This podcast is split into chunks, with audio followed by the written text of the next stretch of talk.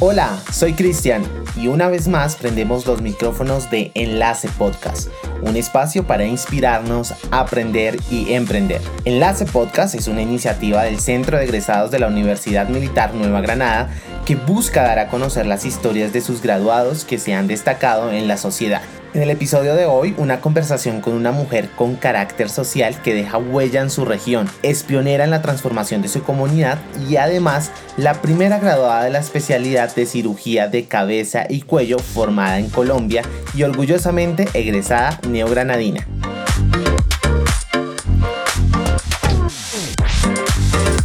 Bueno, ya Enlace Podcast, hoy tenemos a Jeani Mogollón, la doctora especialista en cabeza y cuello, egresada de la Universidad Militar Nueva Granada. Muy buen día, Doc, y bienvenida a este espacio. Buenos días, muchísimas gracias por la invitación. Realmente eh, ha sido una sorpresa para mí. No conocía este programa de los egresados de la universidad y pues eh, que me hayan contactado para mí es más que no solamente una sorpresa, sino un orgullo. Gracias a usted por aceptarnos esta invitación y Doc, em, usted tiene el récord de ser la primera mujer cirujana de cáncer de cabeza y cuello. Eh, también es la primera mujer invitada a este programa. Así que eh, esa experiencia de ser pionera en todos estos temas, ¿qué significa para usted? Sí, mira, em, eh, acá en Colombia ya había una cirujana de cabeza y cuello que no fue, no estudió acá en el país. Eh, la primera cirujana de cabeza y cuello del Instituto Nacional de Cancerología fui yo. Eh, fue un momento de orgullo, de mostrarle a todas las mujeres que podíamos en un medio en el que había sido dominado especialmente por los hombres, desde la cirugía general y mucho más desde la cirugía de cabeza y cuello, eh, el poder acceder a este posgrado en un centro como el Instituto Nacional de Cancerología en convenio con la Universidad Militar Nueva Granada, para mí representa una de las mejores oportunidades que he tenido en mi vida y creo que también le permite o permitió abrirle el paso a otras mujeres que inclusive en este momento están formándose en la universidad como cirujanas de cabeza y cuello y mostrarle no solamente a los hombres, sino a las mujeres en general, que todo lo que nos proponemos lo podemos hacer y que el mundo eh, no siempre solamente gira alrededor de un género, sino que todos podemos hacer parte de él independiente de si somos hombres o mujeres y todos podemos brindarle a la población nuestro conocimiento y nuestras experiencias. Para todos los que nos están escuchando, em, de pronto están un poquito eh, perdidos porque vienen siguiendo nuestra serie y hemos venido hablando mucho de tema de emprendimiento, de formar empresa. Eh, y, y, este capítulo es un poco diferente porque se trata también de enaltecer ese proceso también de empuje, em, de creer en uno mismo y que en último es también el empoderamiento del emprender mm, desde la persona. Y creo que um, es, la doctora Gianni es claro ejemplo de eso y por eso mm, pues estamos muy felices de que sea nuestra invitada. Y quisiera que habláramos un poco de eso y volver a, a las raíces em, suyas, Doc, acerca de por qué, por qué la medicina, por qué cirugía general, por qué esta especialidad que tiene, digamos que de raro o de diferente, pues para la gente que no dominamos el tema médico, eh, el tema y por qué es tan importante también el tema de enfocarse en esta patología en cabeza y cuello. Sí, mira, eh, el hecho de que yo soy de la ciudad de Ibagué, hace ya varios años cuando decidí estudiar medicina, no había medicina al alcance en la región y decidí, gracias al apoyo pues, de mi familia, estudiar pues, por fuera de la ciudad. Entonces me fui a estudiar a Medellín en la Universidad de Antioquia, soy médica en la Universidad de Antioquia. Eh, durante mi formación, nosotros como estudiantes de medicina tenemos la oportunidad de estar en contacto como con todas las especialidades y desde que estuve viendo toda la parte de cirugía, yo voy a ser cirujana. Después de trabajar un tiempo como médica general, eh, estudié acá en Bogotá, en la Universidad del Rosario, cirugía general. También para el momento en que decidí hacerlo, éramos pocas las mujeres. Hoy en día son muchísimas, realmente, pues muchas más de las que habían antes. La cirugía general estaba muy em, regida, por decirlo de alguna manera, por los hombres, por ser una carrera que exige mucho tiempo, realmente exige una dedicación completa. Eh, la mayoría de mujeres, eh, aparte de su labor como profesionales, también tienen como su profesión de ser mamás. Entonces esto hacía que al momento de elegir una carrera y una especialización, la cirugía general no fuera como tan tenida en cuenta por las mujeres. Cuando inicié a estudiar éramos muy pocas, eh, muy pesado, no teníamos un trato especial en ningún momento, todos teníamos el mismo trato independiente de que fuéramos hombres, que fuéramos mujeres. Y fuimos abriendo como mucho más el camino para que todas pudieran ver que éramos capaces de las mujeres que también deciden ser mamás lo podían hacer. Entonces, aunque yo no soy mamá, eh, sí he tenido compañía que tiene su hogar, tiene sus hijos y se pueden dedicar a las dos cosas al mismo tiempo. Después ya como cirujano general, nosotros tenemos la experiencia, perdón, en la preparación como cirujanos generales con la parte de cirugía de cáncer. Eh, vemos varias de las diferentes subespecialidades en cáncer y una de estas es cirugía de cabeza y cuello. Para muchos cirujanos, eh, la parte de este tipo de tratamiento de cáncer eh, les es muy difícil por el hecho de que representa una carga eh, no solamente física, sino emocional para los pacientes, porque los tumores en la cabeza o en el cuello son tumores muy visibles, lo que afecta a su estética eh, al verse con alguna malformación. esto hace que las personas se retraigan aún mucho más, que se encierren, que no consulten. Entonces viven un drama no solamente de su enfermedad, sino un drama social siendo tan poquito los cirujanos de cabeza y cuello, eh, me llamó muchísimo la atención esta especialidad, eh, la cual estuvo por mucho tiempo cerrada acá en el país. Eh, y hace menos cuatro años, de la cabeza de la Universidad Militar, se logró abrir nuevamente el programa en el Instituto Nacional de Cancerología, que era uno de los sitios donde yo me había formado como cirujana general. es una necesidad, Realmente cirujanos de cabeza y cuello son muy pocos en estos momentos, somos más o menos 30 para el país, pero cada día o cada año se van formando un poco más. Eh, la población, no solamente acá en la ciudad de Bogotá, que es donde la mayoría están concentrados, sino en la provincia, eh, tienen la necesidad de este tipo de, de especialidad. Entonces, eh, hemos podido como ir llegando a otras regiones. ¿Por qué medicina? Pues creo yo que la medicina no es solamente una profesión, es una forma de vida, es una continua experiencia todos los días, donde tienes que tratar de entender qué sienten los pacientes, eh, cómo pueden pensar ellos y que en medio de tu trabajo hagas parte también de la vida de los pacientes, compartir la preocupación de ellos, eh, yo creo que cada vez que vemos un paciente nos preguntamos qué tanto nos vamos a involucrar con ellos. No lo puedes saber en ese momento, pero creo que todos hacen parte de nuestras vidas. El buen cirujano es el que cada día piensa en sus pacientes, en qué les puedes ofrecer. Eh, no nos dejamos de preocupar nunca por ellos. Yo creo que en el momento en que uno se deje de preocupar en frente a su trabajo perdería realmente la magia.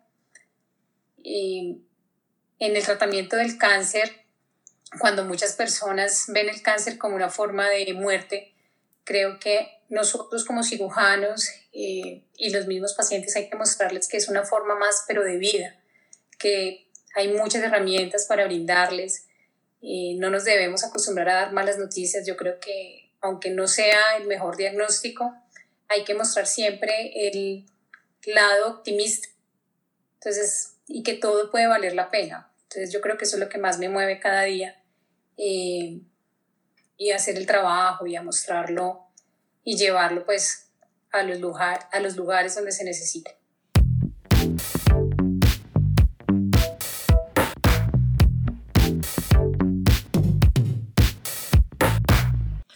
Doc, y hay algo que me llama muchísimo la atención de, pues, de su historia, y es precisamente ese tema, mm, si se quiere o se permite, mm, para transportar a nuestros oyentes, involucrarse más allá del tema mm, médico, algo que usted resalta es también como ese tema personal que uno, pues, evidentemente se, se termina involucrando con el paciente y más cuando es un tema tan delicado como el cáncer.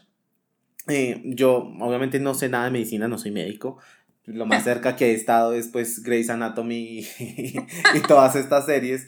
Pero eh, creo que a veces, eh, aunque sea pues la ficción como televidente, también logra dibujar en cierta medida un poquito esa realidad que a, veces no se le pregunta a los médicos.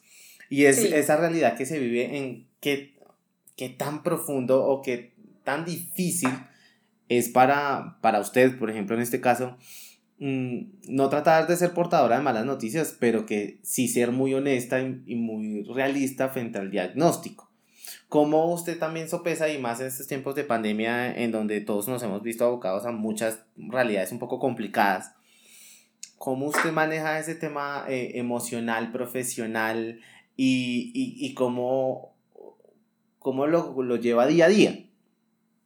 Sí, mira, yo creo que, em, si no me equivoco, cuando estaba en mi formación de medicina general, una de las cosas que nos, nos decían pues, es que emocionalmente no nos deberíamos de involucrar. Creo que es algo que queda en el papel o en las clases teóricas. Yo creo que todos nos llegamos a involucrar y si no lo hiciéramos, no llevaríamos como esa parte humana de la medicina.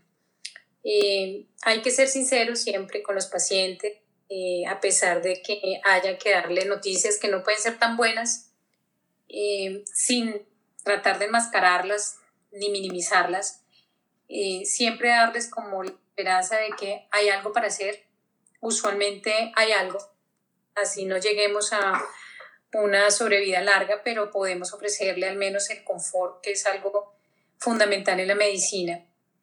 no involucrarse si yo dijera que no me involucro sería mentiras. Algunas veces he llorado con mis pacientes eh, porque así como algunas veces cuando he estado con estudiantes yo les he dicho, eh, el paciente y sus familiares se deben de ver como si fuera nuestra familia, porque el día de mañana, familiares o nosotros mismos vamos a estar en esa, en esa otra posición y lo que, no, lo que queremos para nosotros también lo debemos dar para los demás no involucrarse sería imposible. Eh, lógicamente también hay que saber dejar esa carga cuando sales de, del hospital o de la consulta para poder llegar a la casa y disfrutar también lo que tienes de tu vida.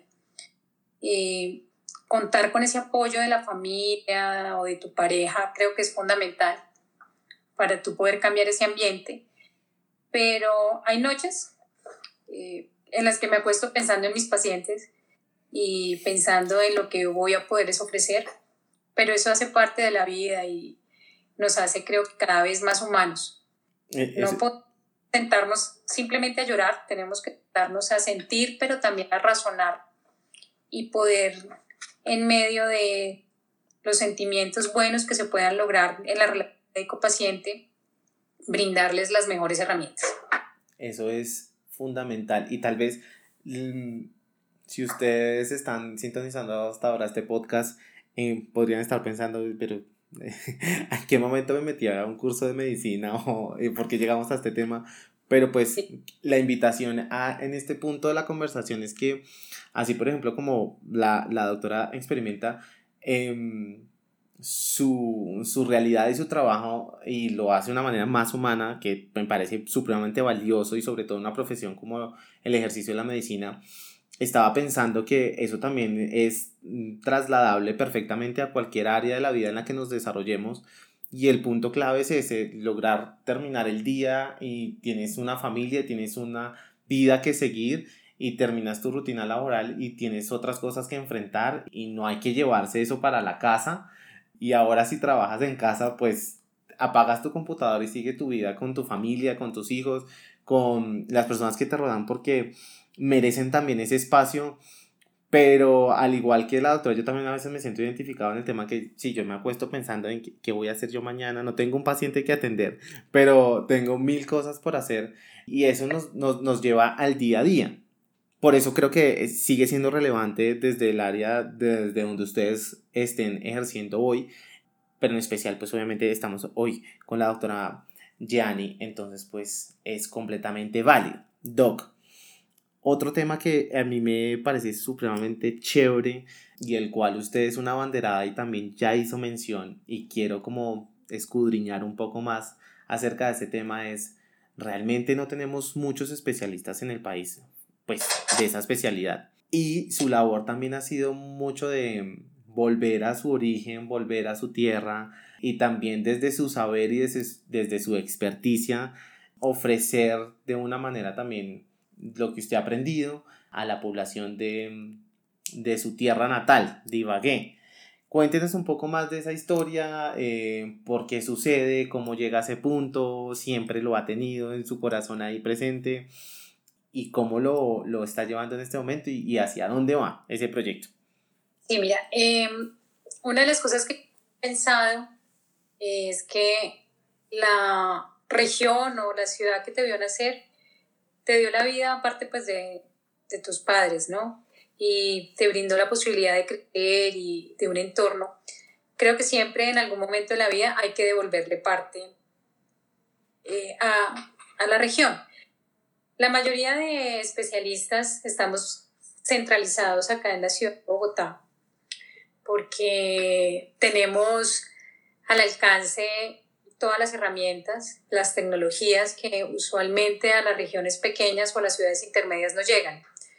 En Ibagué, pues, es una ciudad que es una ciudad intermedia, pero que fácilmente tienen acceso a Bogotá, no todos, pero en los casos más complejos y mucho más en cuanto al cáncer, eh, los pacientes eran enviados acá a Bogotá. De algunos de esos pacientes que yo he atendido acá en Bogotá, que viven de Ibagué, me habían contado pues el drama que para ellos significa un desplazamiento. Eh, Bogotá, para las personas que no, las, no la conocen o no han vivido acá, es una ciudad demasiado grande. Si tú vienes de la provincia, te puedes sentir abrumado a eso le puede sumar la situación económica, que no todos es factible viajar, entonces me manifestaban que realmente sería mucho mejor si pudieran tener el servicio en Ibagué. Hace un, dos años aproximadamente en la ciudad de Ibagué hay un proyecto muy bonito que es para la atención de los pacientes con cáncer para brindarles eh, de manera integrada todo su tratamiento no fraccionados, porque lo que pasa a veces en las ciudades intermedias es que o les dan quimioterapia eh, o los operan y luego los envían a otra ciudad para completar el tratamiento. Ya teniendo esta herramienta de un manejo integral, tuve eh, el acercamiento con esta institución, miramos qué le podíamos ofrecer a los pacientes, si pueden o acceder a todo el tratamiento completo, porque pues hay que llevar una ruta oncológica no es solamente operarlo, sino lo que sigue después de la cirugía o a veces necesitan un tratamiento previo, eh, como quimioterapia o radioterapia antes de llevarlos a cirugía, y no fraccionarlos, sino dividirlos porque no solamente estás con tu enfermedad, sino tienes que sumarle un, un desplazamiento. Entonces, en vista de que ya teníamos estas herramientas, eh, estoy viajando a Ibagué, voy tres veces al mes eh, para poder ofrecerle a la región el manejo de este tipo de patologías, pues de cáncer en cabeza y cuello, eh, en una institución que les puede brindar todo lo que necesitan, todo el apoyo, no solamente en la parte médica, sino en la parte emocional. Eh, les brindan todos los cuidados que necesitan y tienen el acceso pues, a esta especialidad cuando son tan poquitos. Vamos a llegar a ser más en el futuro, eh, pero ya no estamos todos centralizados acá, en Bogotá. Entonces esto ha permitido que logremos ir a las ciudades pequeñas, eh, darles el tratamiento. Y en un proyecto realmente muy bonito y hace que cada día se sienta uno más orgulloso, o al menos personalmente lo digo, de la ciudad que me vio nacer y que me ha brindado todo. Y que en este momento está haciendo lo mejor para su población y dándoselo al alcance a ellos.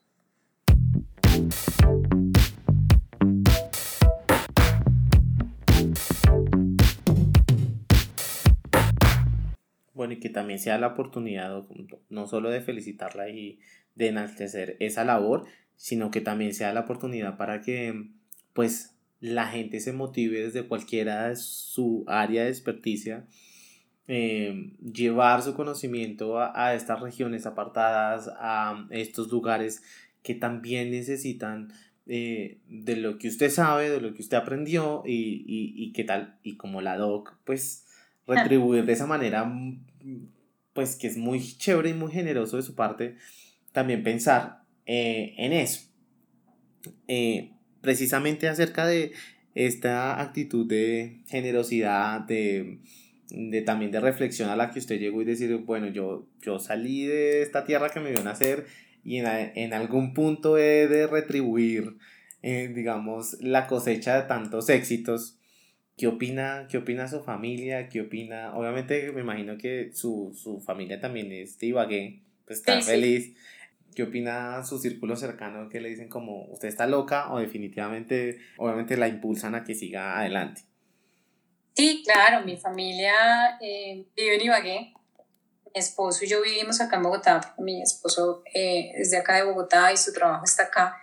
Eh, por eso fue también una de las decisiones al graduarme quedarme acá en Bogotá. Entonces mi familia es la más contenta. Eh, tenemos ahora la oportunidad de vernos con mayor frecuencia. en estos días escuché algo que me pareció muy acertado, que siempre pensábamos como en el futuro, pero resulta que el futuro es el presente.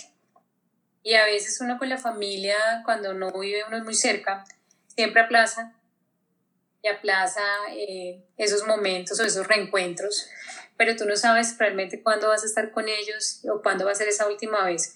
Entonces ahora que estoy de regreso eh, en Ibagué, he logrado de nuevo reunirme con mi familia, eh, especialmente mi mamá, que es la mujer más maravillosa del mundo para mí, y ella todavía me ve como su hija más chiquita, Todas las mamás son así, siempre nos van a ver así. Muy consciente, está súper feliz. Y mis hermanos súper orgullosos de que esté con ellos también, mis sobrinos, y entonces hablan de que su, su tía, por ejemplo, la cirujana, va, entonces los llena también mucho de orgullo y me ha permitido estar mucho más cerca de mi familia lo que hacía antes.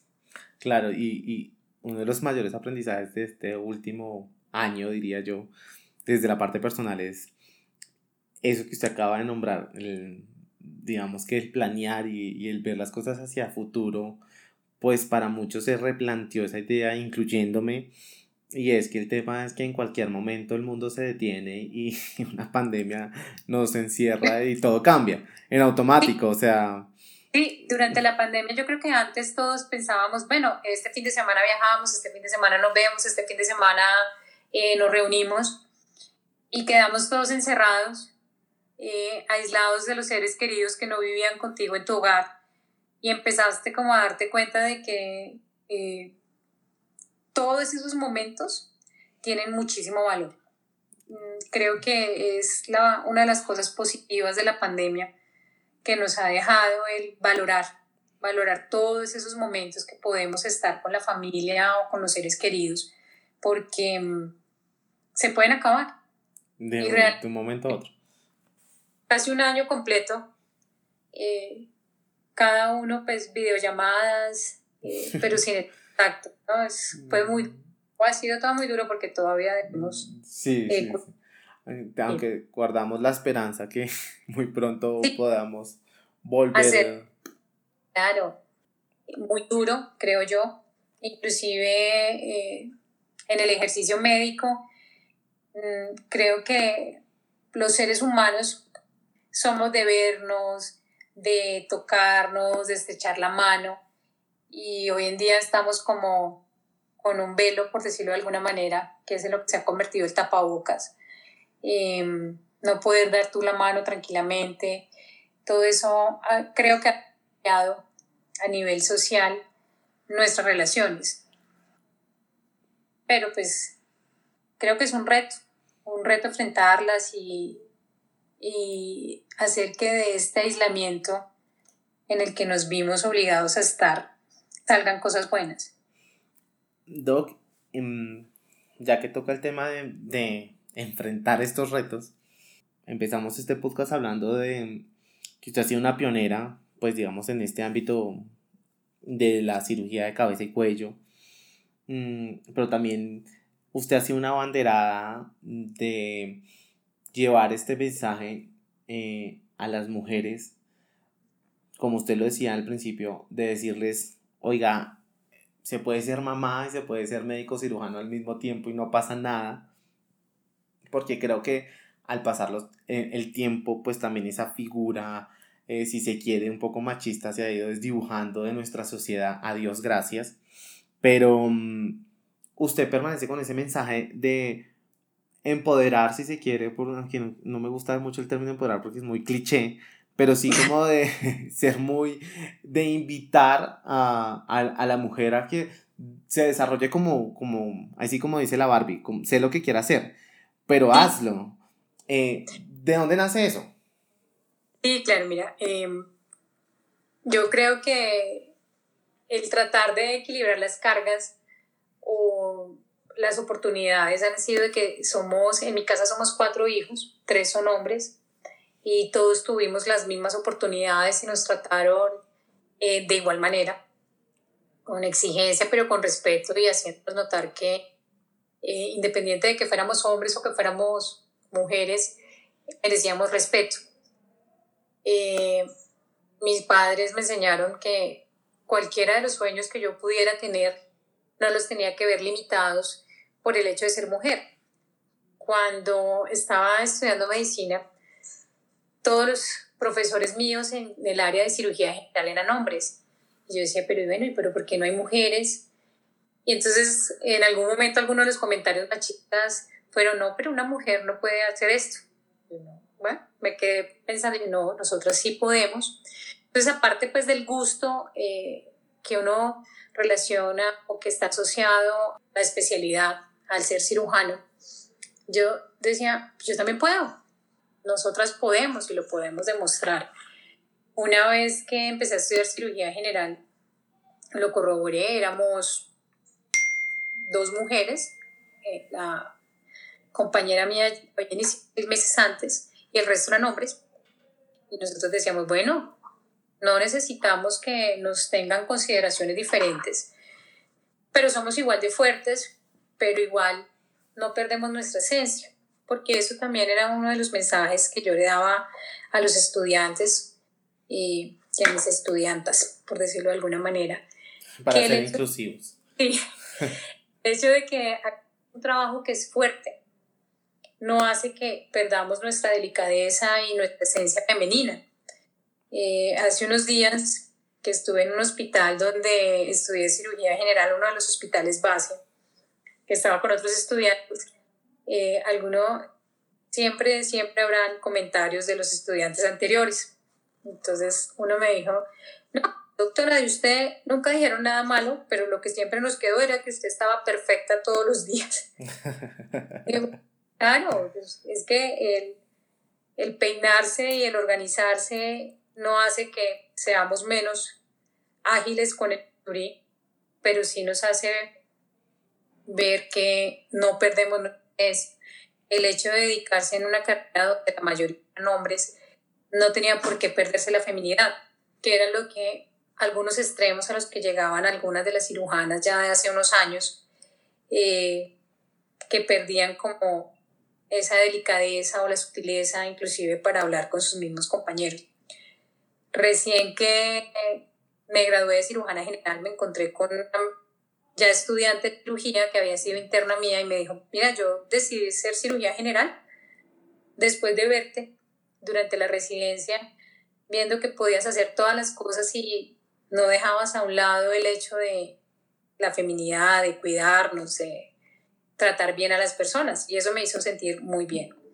Ahora que ya hice cirugía de cabeza y cuello, siendo la primera cirujana del Instituto Nacional de Cancerología, todos mis profesores eh, son hombres, fueron hombres. y dos de las estudiantes de cirugía general que estuvieron conmigo ahora hacen parte, están haciendo la especialización en cirugía de cabeza y cuello. Algo que también me parece muy notorio y que ellas mismas me dijeron, oye, no, chévere, chévere que hayan mujeres acá, que demostremos que lo podemos hacer y que no tenemos ningún techo para lo que queramos por el hecho de ser mujeres, al contrario, tenemos algunas cosas que nos sirven eh, mucho más o que nos hace más sensibles a este tipo de cirugías, de patologías, sin decir que los hombres sean más crueles, pero sí podemos ser como mucho más maternales, creo yo, para que las personas estén como en más confianza. Entonces, sí es un llamado, todas podemos hacer lo que queramos, no solamente en el área de la medicina, sino en todas las profesiones o en todos los oficios. Podemos alternarlo con nuestra vida familiar, eh, con la vida de esposa, madre, hija, y el también ser cuidadosas con nuestra presentación, no descuidarnos, porque a veces ocurre mucho que en los altos cargos las mujeres dejan a un lado como su esencia, eh, pero creo que algo de lo que nos ha diferenciado es nuestra vanidad. Entonces esa también la podemos mantener siempre. Entonces podemos hacerlo todo, sin y todo, eh, sin demeritar nunca a los hombres. Tampoco tengo una posición feminista y ataquémoslos, no. Creo que como iguales podemos brindarle a las personas nuestros conocimientos, nuestras habilidades eh, y ponerlas al servicio de, las, de la gente, en mi caso, pues de los pacientes. Eh, pero siempre, siempre con un trato amable y sin ningún tipo de discriminación.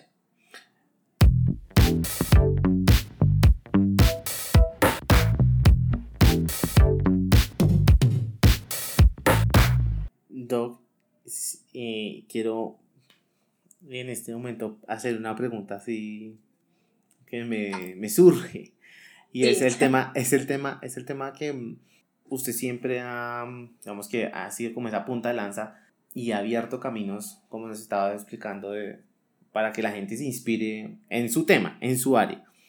Seguramente tendremos gente que nos está escuchando que también se siente identificada en cierto punto con usted o, o identificado con usted. Mm, y algo que siempre me llama la atención de todas estas entrevistas que hemos estado realizando y es el ser pionero, el abrir caminos. Siempre por lo general eso demanda un esfuerzo mayor, un esfuerzo extra. Y en algún punto eh, siento también que puede generar fatiga. Si ha sentido usted, ya como no vamos a hablar de la doctora especialista en cabeza y cuello, sino como Yanni Mogollón, que llega un punto en que usted dice, esto es muy duro y parece que la gente no entiende o parece que esto como que no evoluciona, como que se siente que hay un punto en el que hay como un, como un alto y que usted dijera como, no, yo ya no, o sea, insistir en esta idea no, no vale la pena o al contrario siempre se siente así súper enérgica para todo, que también es válido, y dice, no, vamos a contra, contra el mundo y contra todos y vamos a sacarlo adelante. No, claro, o sea, eh, todo no ha sido color de rosa. Eh, no voy a decir nombres ni instituciones, pero... Tranquila, le podemos poner aquí el pitico. No, mentiras, no. tuve oportunidades, por ejemplo, cuando estaba haciendo la entrevista para hacer cirugía general como estudiante. En otras universidades eh, lo primero que me decían, pero usted es mujer, ¿por qué va a escoger cirugía general? Y usted debería dedicarse, sin menospreciar otras carreras, a otro tipo de carreras más suaves. Es que esto no es para mujeres, pero no, no tiene nada que ver.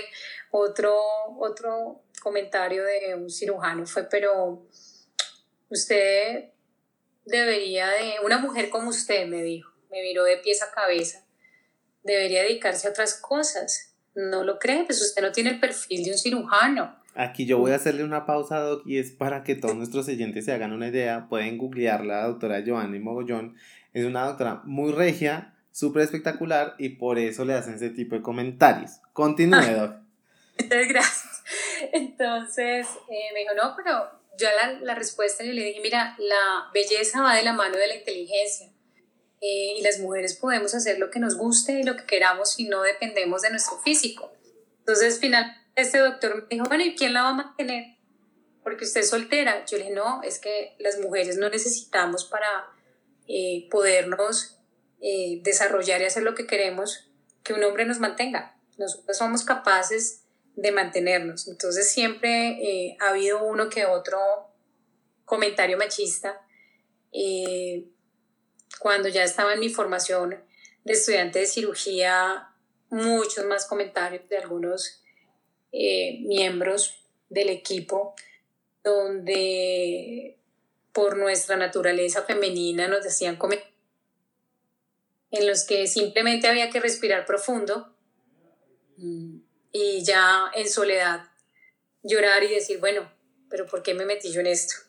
Sí, hubo momentos así, pero luego cuando volví a la calma decía, bueno, es que esto es lo que quiero. Y en un futuro, esas personas que tratan de hacernos sentir mal por el hecho de ser mujeres van a ser tus pares. y puedes estar inclusive encima de ellos y simplemente les recordarás que lo lograste.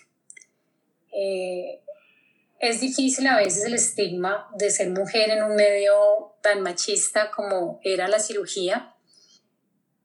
Eh, llegas a veces, sí, lo que tú dices, mucho más cansado, eh, pero cuando llega toda la calma, te das cuenta que vale la pena.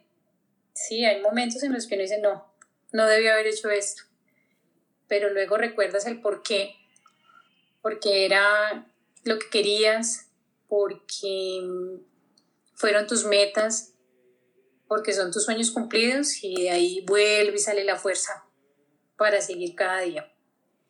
Entonces ya saben todas las egresadas que tenemos de medicina, anímense, cirugía de cabeza y cuello, necesitamos más especialistas en esa área igual. Eh, es un llamado también. Y, y qué importante también resaltar eso, Doc, de vale, se vale, se vale el hecho de sentir fatiga y la vas a sentir y, y, te vas a sentir en un momento, no sé, eh, abrumado por la realidad y por estas situaciones adversas que ahorita, pues en el caso de la pues es en un ambiente médico, pero seguramente pues a todos nos ha pasado en la vida que nos sentimos abrumados por temas laborales, en nuestro ambiente laboral, en nuestros compañeros, nuestros jefes, los que sea, eh, y no solo por el tema de ser mujer o hombre, sino por el tema de también de competencias, de nuestro, digamos que, mm, eh, background de, de trabajo, eh, no sé, por muchas cosas seguramente nos ha sucedido. Pero qué bueno también encontrarse con este tipo de historias que dicen, ¿sabe que Sí sucede, nos pasa seguido y pues en nuestro caso me pasaba mucho más seguido, pero pues siempre hay un como, ¿no? Como, como con la vacuna, siempre hay un mañana, una esperanza que, que, que todo va a estar bien.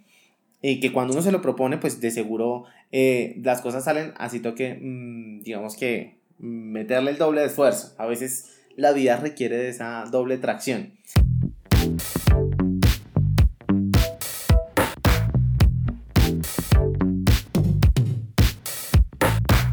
Doc, volviendo a, su tema, ¿por qué no, les, no nos cuenta un poquito nosotros también hoy que ya está en el, punto en el cual realizó su especialización, su eh, especialidad en cabeza y cuello, ahora tiene otras metas, por ahí leí eh, que le gusta la epidemiología. Eh, ¿Cómo está hoy? ya sé que hablamos de no planear, que el futuro nos cambia en un segundo, pero usted es una interesada en seguir formándose y en seguir aportando todo su conocimiento a la comunidad del servicio, que es en últimas no solo un valor institucional que aquí en la universidad tenemos, sino también es un valor de vida que creo que todos los seres humanos deberíamos tener.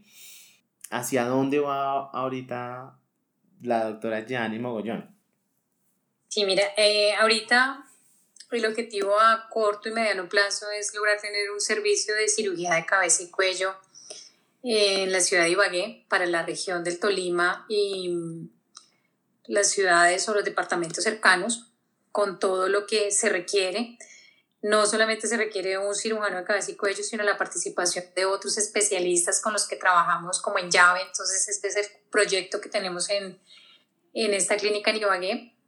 Mm, una vez que logremos organizar todo esto y como balancear el tiempo de trabajo con este tiempo libre y el tiempo de la familia, sí quiero estudiar epidemiología. Yo creo que una de las cosas también, aunque antes ya la valoraba, eh, que nos dejó la pandemia es poder entender de dónde surgen las enfermedades, cómo pueden afectar a la sociedad, porque no es solamente un paciente, porque ese paciente hace parte de un eje o de un engranaje. Y esto es algo que nos enseña la epidemiología, entender ese comportamiento de las enfermedades. En este caso fue un virus, pero pues todas las enfermedades tienen eh, un origen que es importante estudiarlo, entenderlo, ver cómo afecta en todos los campos. Entonces esta es una de las áreas eh, que me pueden brindar como ese bachecito que tengo o curiosidad que hace parte del médico, porque no es solamente saber tratar la enfermedad, sino entenderla. Entonces esa es una de las otras cosas que tengo como metas a un futuro mediano. Igual, eh, pues si ustedes eh, quieren y pues con el beneplácito de la, de la doc aquí, eh, vamos a dejar en la descripción de este podcast las redes sociales de la doctora Gianni Mogollón, los que estén interesados y demás, también si quieren apoyar su causa, eh, ahí la podrán contactar para seguir este, extendiendo estos, estas buenas ideas y estas buenas iniciativas que en últimas eh, permiten también extender ese conocimiento a lugares que como ella ya explayó muy bien, necesitan, necesitan de esta ayuda. Doc, ¿qué le dejó? O bueno, suena como pregunta de reinado, pero eh, creo que es necesario hacerla. Y es, ¿qué le ha dejado todo este, este aprendizaje, este, mm, si se quiere, em, derroche de, de devolverle a, a, a, su comunidad, a su entorno, a, a su ciudad, el, su conocimiento, su formación? ¿Qué le ha dejado al día de hoy a, la doctora Yanni? Podemos decir que son solo cosas solamente positivas, pero que usted diga, lo más valioso que tengo después de haber atravesado todo esto es tal cosa. Sí, mira, es la satisfacción de hacer bien el trabajo y de podérselo brindar a las personas que lo necesitan. Eh, personas que no podían acceder a este tipo de medicina. Creo que eso hace que cada vez que viajo y regreso a mi hogar, me acueste tranquila y me acueste con esa satisfacción de tratar de estar haciendo lo mejor eh, por las personas, por mis pacientes. Lo más importante es que nosotros también a través de estas historias podamos, si bien mm, no podemos extender nuestro conocimiento a otros lados, sí aceptar la invitación de la doctora Yani es hacer bien lo que sabemos hacer. Creo que es la, como con la idea que yo me quedo y con el aprendizaje de esta conversación, de poder nosotros también devolver en cierta forma a nuestro entorno y a nuestra comunidad lo que hemos aprendido. Doctora Gianni, eh, pues hemos conversado muy chévere durante ya más de 40 minutos. Ah, fue el tiempo volando. Se nos fue el tiempo volando qué, valioso y qué de verdad, qué chévere escuchar historias de nuestros egresados que en todas las ramas están colocando su granito de arena para hacer de pues de nuestra sociedad un mundo mejor pues para las futuras generaciones, para las generaciones de ahora también, porque si algo concluimos también de este podcast es que el futuro es ahora, así que también es, es válido para todos los que nos escuchan en este momento. Gracias, Doc, por acercarse a nuestros micrófonos, por aceptar nuestra invitación. De verdad que desde el Centro de Egresados y desde la Universidad Militar les tendemos pues todas nuestras sinceras felicitaciones a su trabajo, a su labor que es completamente ardua, pero que seguramente estará llena de bonitas recompensas. Eh, y muchísimas gracias también por dedicarnos este espacio que yo sé que le estoy robando tiempo con su familia eh, en este día. No, muchas gracias a ti y al Centro de Egresados. De verdad que fue una muy bonita sorpresa y me parece que la labor que ustedes están haciendo, mostrando el trabajo de los egresados, tiene un valor incalculable. Gracias por escucharnos en esta primera temporada. Los invitamos a seguirnos, comentar y compartir este y todos los capítulos. Ustedes y yo seguimos conectados a través de nuestras redes sociales. Nos encuentran en Instagram como arroba y en Facebook en nuestra fanpage arroba graduados.umng. Nos escuchamos el próximo jueves con una nueva historia y recuerden que todo empieza con una idea.